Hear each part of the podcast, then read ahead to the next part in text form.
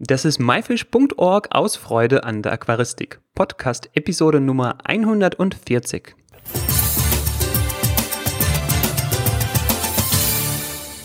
Hi, mein Name ist Joris Jutjaevs und danke, dass du heute wieder dabei bist. In den letzten beiden Episoden haben wir über Einsiedlerkrebse und die in einer Symbiose lebenden Clownfische und ihre Anemonen gesprochen. Heute haben wir den dritten und vorerst letzten Teil einer Meerwasser-Miniserie. Um welches Tier es heute geht, erfährst du nach dem Jingle.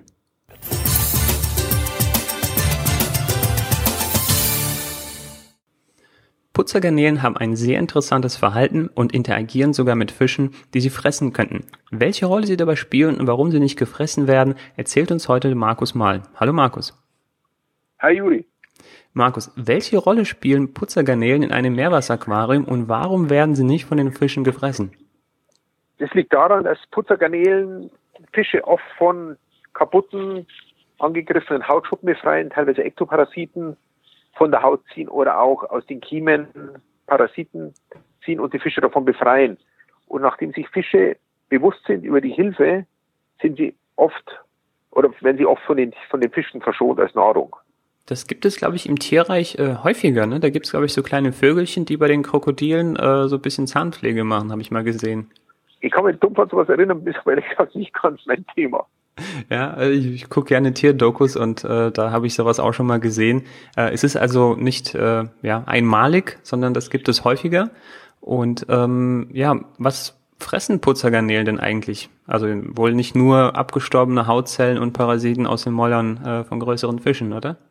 Nö, Putzergarnelen sind auch sehr aktiv, wenn Frostfutter, ob Artemia, Mysis oder Grill ins Wasser kommt oder auch Flocken- oder Granulatfutter, ist alles, wo Putzergarnelen sehr, sehr gerne mitfressen und sich auch hauptsächlich im Becken von dem ernähren. Und halten die das Becken auch irgendwie sauber? Also ich komme ja mehr aus der Süßwasserecke, da haben wir Garnelen äh, gerne, damit sie das Aquarium so die ganzen unerwünschten Algen fressen. Wir hatten vorher auch schon mit dir den Einsiedlerkrebs.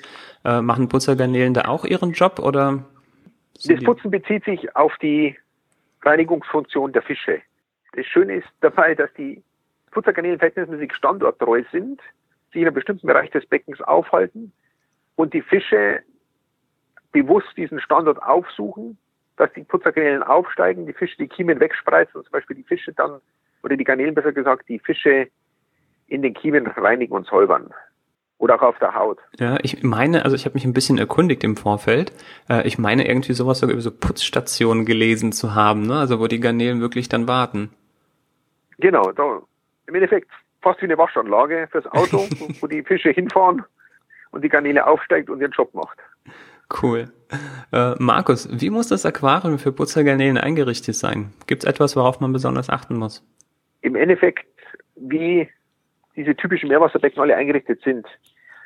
Putzergarnelen bewegen sich im Meerwasser viel auf dem Lebengestein oder der Dekoration, je nachdem wie die aufgebaut ist, auch mit Risskeramik oder sonstigen, stellen die gleichen Ansprüche wie Fische an die Wasserwerte und sind auch verhältnismäßig gut zu halten, wo sie manchmal ein bisschen Schwierigkeiten haben ist bei zu starken Dichteschwankungen, sprich wenn das Salzgehalt sehr stark schwankt. Sonst ist bei der Einrichtung eigentlich nicht viel zu berücksichtigen. Außer, dass man sich vielleicht mit bestimmten Fischen wie Drückerfischen sehr schlecht vergesellschaften kann, weil sie von denen gefressen werden. Das sollte man dann besser nicht machen. Wie groß werden die Putzergarnelen? Putzergarnelen werden so im Schnitt um die sechs bis acht Zentimeter circa. Und gibt es da eine bestimmte Anzahl an Tieren, die ich im Aquarium pflegen sollte? Am besten auch so eine Faustformel? Wir setzen meistens in die Becken zwei bis vier Tiere. Und wichtig ist, wenn man die Tiere setzt, dass man keine unterschiedlichen Größen setzt, weil oft die größeren die kleineren dann fressen. Kannibalismus also. Also muss man gleich große Putzergarnelen immer wählen. Ist besser, ja. Gibt in der Regel deutlich weniger Probleme und auch weniger Übergriffe. Wir haben ja gelernt, dass Putzergarnelen eben diesen Pflege- oder Putzdienst bei den Fischen äh, äh, ja, machen. Äh, kann ich auch nur diese Garnelen halten, ohne Fische? Grundsätzlich spricht nichts dagegen. Die Frage ist halt, ob es auf Dauer nicht ein bisschen eintönig und öde wird, weil am Schluss das Spannende, das zu Beobachtende ist ja im Endeffekt das, wenn sie die Fische putzen. Man kann die natürlich über sämtliche Futtersorten ernähren, aber ich glaube, auf Dauer ist es verhältnismäßig langweilig. macht eben wenig Sinn, nur die Garnelen zu halten, weil dann eben das interessante Verhalten nicht beobachtet werden kann. Ähm, dann stellt sich natürlich die Frage, ob es dann überhaupt Sinn macht. Äh, wenn man die Tiere hübsch findet, dann kann man sie ja trotzdem halten. So habe ich es verstanden, wenn man sie eben ausreichend äh, füttert. Genau. Wenn man es so möchte, kann man sie problemlos auch alleine halten. Markus, können diese Putzergarnelen auch für manche Korallenarten gefährlich werden? Was manchmal schwierig ist, wenn Putzergarnelen Futter aus Korallen ziehen. Das bedeutet, wenn du Korallen hast, die du speziell fütterst, die du mit Plankton oder Kleinstfuttersorten ansprühst, dann kann es sein, dass Putzergarnelen das Futter wieder aus der Koralle holen und ziehen und das dann für die Koralle extrem stressig wird. Das ist zum Beispiel bei großfülligen Steinkorallen, wenn man die mit Artemia oder anderen Frostfuttersorten füttert, ist es für die Koralle extrem stressig, wenn die Garnelen am Schluss das Futter wieder aus den Korallen ziehen. Okay, also im Grunde genommen will die Koralle fressen und die Garnele zieht ihr das Futter aus dem Mund heraus. Genau, die sind auch, wenn du, die sind ziemlich ähm, zutraulich und auch völlig angstfrei. Wenn du ins Becken fährst, zum Beispiel klettern die, wenn die eingewöhnt sind, die Arme hoch und alles. somit ziehen die auch aus jeden Korallen, wenn es pressiert, das Futter raus. Genau, ich hatte mir hier noch die Frage notiert mit den Putzerstationen im natürlichen Lebensraum. Ähm, wie geschieht das in einem Meerwasseraquarium? Gibt es dann, also haben wir eigentlich vorher auch schon gesagt, ne, die sitzen an einer Stelle und äh, warten, dass dann vielleicht die Fische vorbeikommen. Eine Standorttreue war der Stichpunkt. Genau. Ja, ähm, kann ich da meine Hand hinhalten und dann tut mir die Garnele so ein bisschen Maniküre machen. Also Maniküre jetzt vielleicht weniger, aber äh, meine Haut jetzt auch vielleicht irgendwie reinigen von so abgestorbenen Hautschuppen?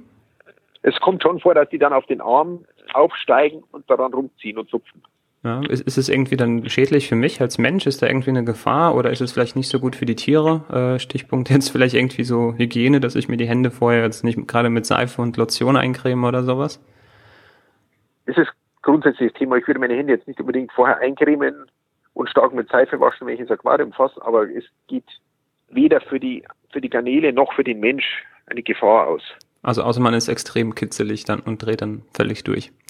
Dann könnte es ein bisschen Problem werden, ja. Markus, letzte Frage. Ist es möglich, Putzergarnelen im Aquarium zu züchten, so wie man das von den Süßwassergarnelen her kennt?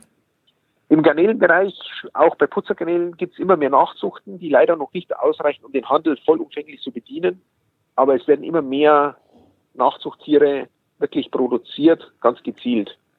Gut, Markus, hier haben wir wieder eine ganze Menge über Putzergarnelen gelernt und damit schließen wir, ups, äh, habe gerade gegen das Mikro gehauen, äh, damit schließen wir äh, unsere kleine Meerwasserserie ab. Ähm, hoffen wir mal, dass wir in Zukunft noch mehr äh, aus dem Meerwasseraquarium vorstellen können. Insofern würde ich mich sehr freuen, dich dann hier auch wieder begrüßen zu dürfen. Immer wieder gerne.